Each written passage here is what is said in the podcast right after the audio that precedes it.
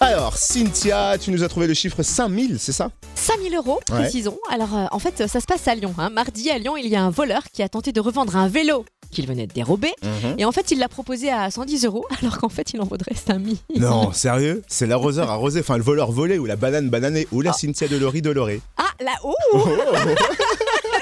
Joli J'étais pas prête Non C'est peut-être aussi une erreur de jeunesse, en fait, parce que le voleur est mineur. Ah, il a mal Et- estimé. Mm, Il a été pris en flag alors qu'il était en train de revendre ce fameux deux roues pour une bouchée de pain.